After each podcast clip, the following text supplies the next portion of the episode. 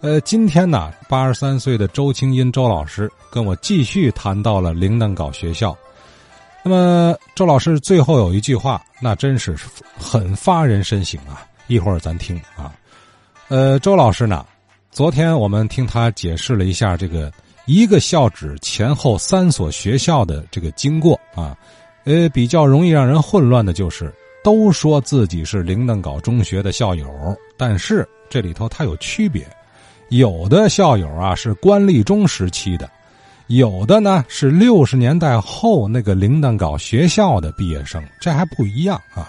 尽管说是一个地儿上的学，那么哎，我们过去大多数的精力其实是放在了老官立中身上了哈，因为他毕竟人家历史悠久啊，百年名校，名声在外。后期，呃，这个又涌现了非常知名的一些校友哈，那么。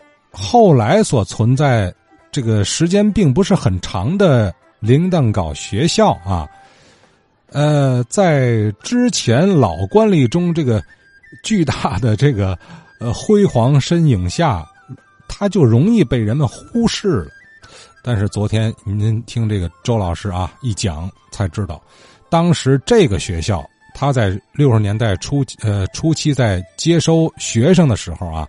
也是精挑细选，生源质量非常高，呃，一般三十多个大队副哈，哎，再加上学校所处的那个老建筑、那个老地址，哎，人杰地灵啊，充满了浓郁的书香气。咱说后期的这个铃铛镐学校，也是同样涌现出了很多杰出的人才。呃，周清音周老师就想跟大家介绍，有这么三位让他。到今天都非常自豪、骄傲的学生。这学校啊，学生啊，优秀的我也不提太多的，因为后来从上学校回来以后，也有的呃的这个到当了区长的、当了局长的，呃，当了各个部门的负责人的，有作家、有书法家、有画家，这都有。这些个我都不不讲，我单讲一讲啊，我们从学校出来的。在报纸上所登载的三名故去的学生，第一位，大约是一九九八年牺牲的战役师同学。战役师是去云南支边的，他临走的时候还到我跟前来一趟，到我办办公室来告别。我非常舍不得这个学生，他长得浓眉大眼的，通鼻梁骨，圆圆的头，特别爱玩。特别爱打篮球，可以说一下课就手不离球。别看他这么玩儿，不太死用功，那么死读书，他的成绩总在十名以前。他走的时候可不是跟老三届这个这个敲锣打鼓那帮人走的，他是六四年自动报名才才去支边。六四年他初二，他说我一响应国家的号召，我要出去，那咱们做老师的也应该支持吧。他出去以后就是自己努力学习，我就看他牺牲以后啊，咱们天津晚报登了，几乎是多半百把他的事迹登了出来。他在那儿当了博士生导师，他就是猝死在这个工作岗位上。他这个牺牲啊，也起到什么作用了呢？市委就知道啊，咱们天津市还有一帮学生、一帮知青在云南，于是就采取了一个。欢迎云南的学这个知青回乡探亲的这么一个活动，免费招待。我呀，希望咱们这个在外边知青的这些个青年，到现在来看也已经是进入快七十岁的人了，都老了。那咱们尽量啊，还应该延续这个接他们回家探探亲。政府也有这个能力，这是第一个同学。第二个是，一九八一年我们学校啊。出了一个高考状元，外语的高考状元叫张凤华，他的考试名列前茅，在全天津市外语方面的高考。这个孩子尊师爱友，非常非常好，思想品质都非常好。他家庭环境也不不是挺好的，房子住的也不宽敞，所以他后边这两个月的学习复习时间都在学校里的教室里住。蚊叮虫咬啊，就别提了，受那些罪。每天早起来呀，他漱漱口、洗把脸，随便洗，回家一趟拿点干粮啊，拿点东西呀，就是这一天的饭食。这两个月都没有理发，参去参加考试的时候啊，准考证跟他人本身呢都对不上号去。人家那监考老师在他的面前可待了半天呢，对证了半天，因为他头发都长了。可以说吧，他要上戏台里演水鬼都不化妆。结果呢，就是考入了，就是北大接收了，北大西语系。毕业以后，他分配到哪儿了？分配到香港。那时候去香港是相当困难的。他在香港工作呢，受到多少人的羡慕啊！可他长得呢是比较瘦小枯干、个儿矮这么一个孩子。香港在香港，他负责翻译，他工作量也大，吃的也有点不太随和吧。结果他。八九年就去世了。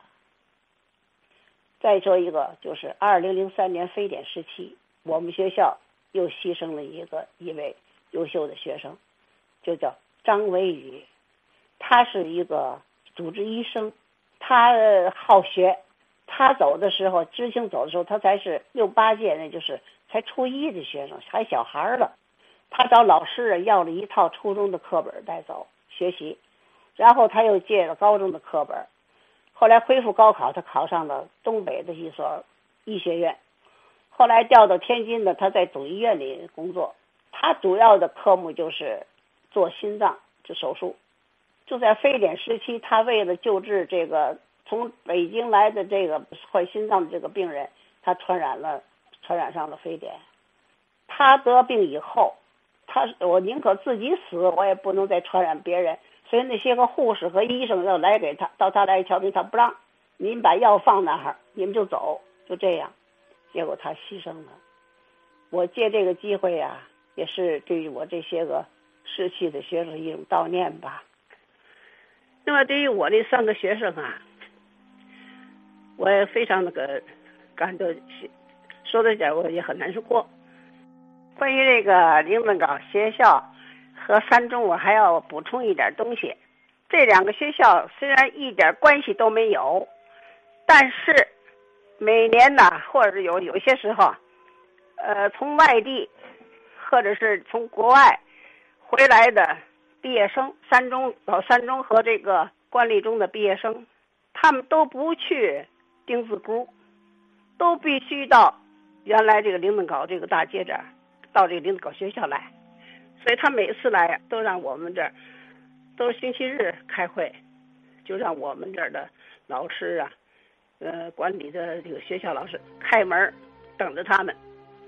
所以有的同学就老都老人都老都老了，哎呀，走进礼堂啊，就说了，这就是我做学习的屋子，这个座位就是我的座位，感情非常的亲切，因为他到钉子沟那边去。一切的地点的一切人事皆非，什么都不是，都不像，非常陌生，就得到我们学校来。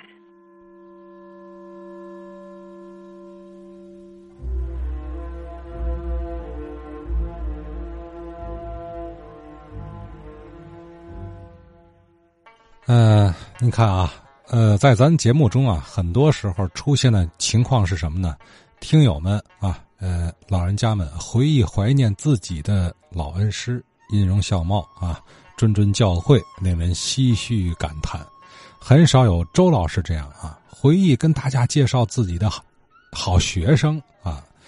呃，毕业于铃铛镐学校，呃，不是官立中，是铃铛镐学校的毕业生，同样优秀啊。因为啊，这个不同的历史时期，可能他们的际遇和。之前老官立中那批学生，当时他是解放前这个官立中是全部照搬美国的那种啊通才教育体系的，呃那样些前辈啊毕业生，他们是完全不同的际遇，但是同样在自己属于自己的那个时代里啊做到了出彩啊，让老师您看，时隔几十年后依然很自豪。